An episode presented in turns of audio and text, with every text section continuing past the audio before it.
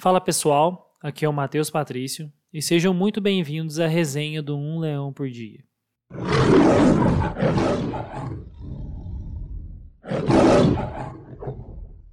Eu já falei aqui anteriormente sobre como os governos nacionais estão sofrendo um pouco com medo das criptomoedas. Isso tudo tem a ver com o receio deles estarem atrasados nessa atualização do mundo monetário, principalmente após a Visa, que é um dos gigantes do mercado financeiro, anunciar que iria começar a operar nesse tipo de mercado. A principal preocupação dessas nações é, claro, perder o monopólio financeiro que eles possuem desde os primórdios da humanidade. Se formos lembrar lá atrás das aulas de história no ensino fundamental e no médio, nos foi passado bem rapidamente qual é a história do dinheiro. Sabemos que tudo começou com o escambo, que é um sistema de trocas diretas envolvendo itens de valor para cada uma das partes envolvidas, a criação do termo salário que veio com o pagamento de prestações de serviços em sal, esse era um item de extrema importância nos tempos antigos, até a criação e desenvolvimento das moedas. Essas moedas anteriormente traziam consigo o valor dos metais às quais eram forjadas, e com o tempo elas passaram a ser representações de quantias. Com muita moeda circulando e muito dinheiro por aí, surgiu-se a necessidade de proteção dessas. A segurança veio através dos bancos,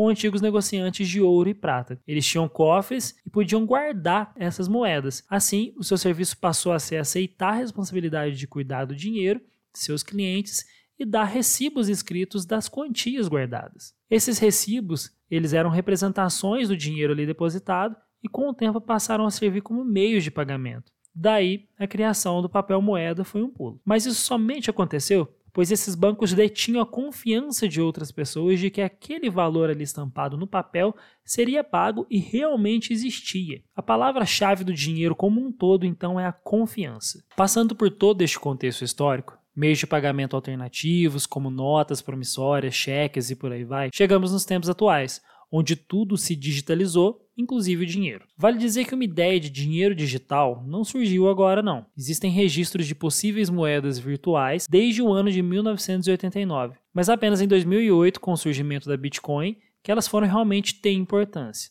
Falando em Bitcoin, que surgiu como um reflexo à crise financeira daquele ano, ela só foi possível existir devido à tecnologia de blockchain, que finalmente trouxe segurança e confiança para este tipo de ativo financeiro. Blockchain, aliás, que eu já expliquei aqui no podcast, é uma espécie de banco de dados com informações entrelaçadas através de blocos. Esses são novamente ligados uns aos outros, o que traz uma segurança e confiança tremenda na informação compartilhada. A blockchain então é um livro razão público, transparente e descentralizado. Pense em um cofre onde tudo que está ali dentro não pode ser roubado ou alterado, mas mesmo assim ele é público, então ele pode ser visto por todos. Por essa razão, as criptomoedas estão gerando uma preocupação enorme em todos os estados. Durante séculos, apenas eles e os bancos detinham essa confiança e segurança no gerenciamento de dinheiro. Algumas instituições se tornaram inclusive terceiros de confiança da lei, utilizando da chamada fé pública, um conceito jurídico onde se dá crédito atestando veracidade a documentos e informações emitidas por entes públicos. Agora, através da tecnologia e da criptografia,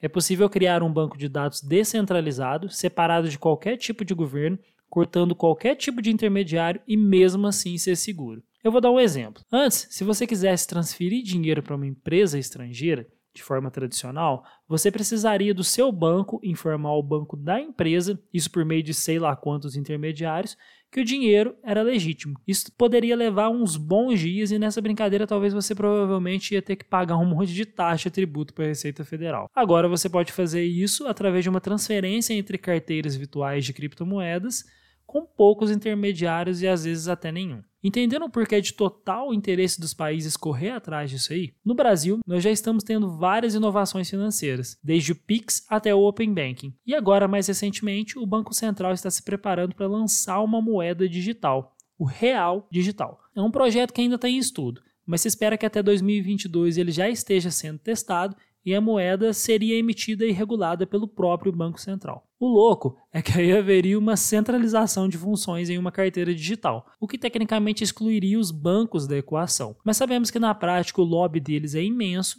então eu duvido que isso iria acontecer. Teríamos aí então os bancos agindo como uma espécie de intermediário novamente, dando mais fluidez às operações. Algo semelhante ao que a gente já vê no Pix. Pessoal, vamos fazer só uma pequena linha do tempo aqui do dinheiro no Brasil. No século XVI, nós tivemos os réis, e isso durou até 1942.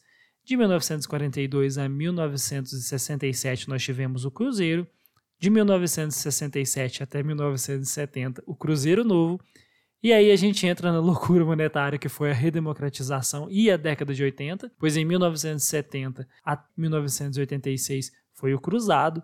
De 89 até 90, o Cruzado Novo, que não durou nenhum ano esse daí.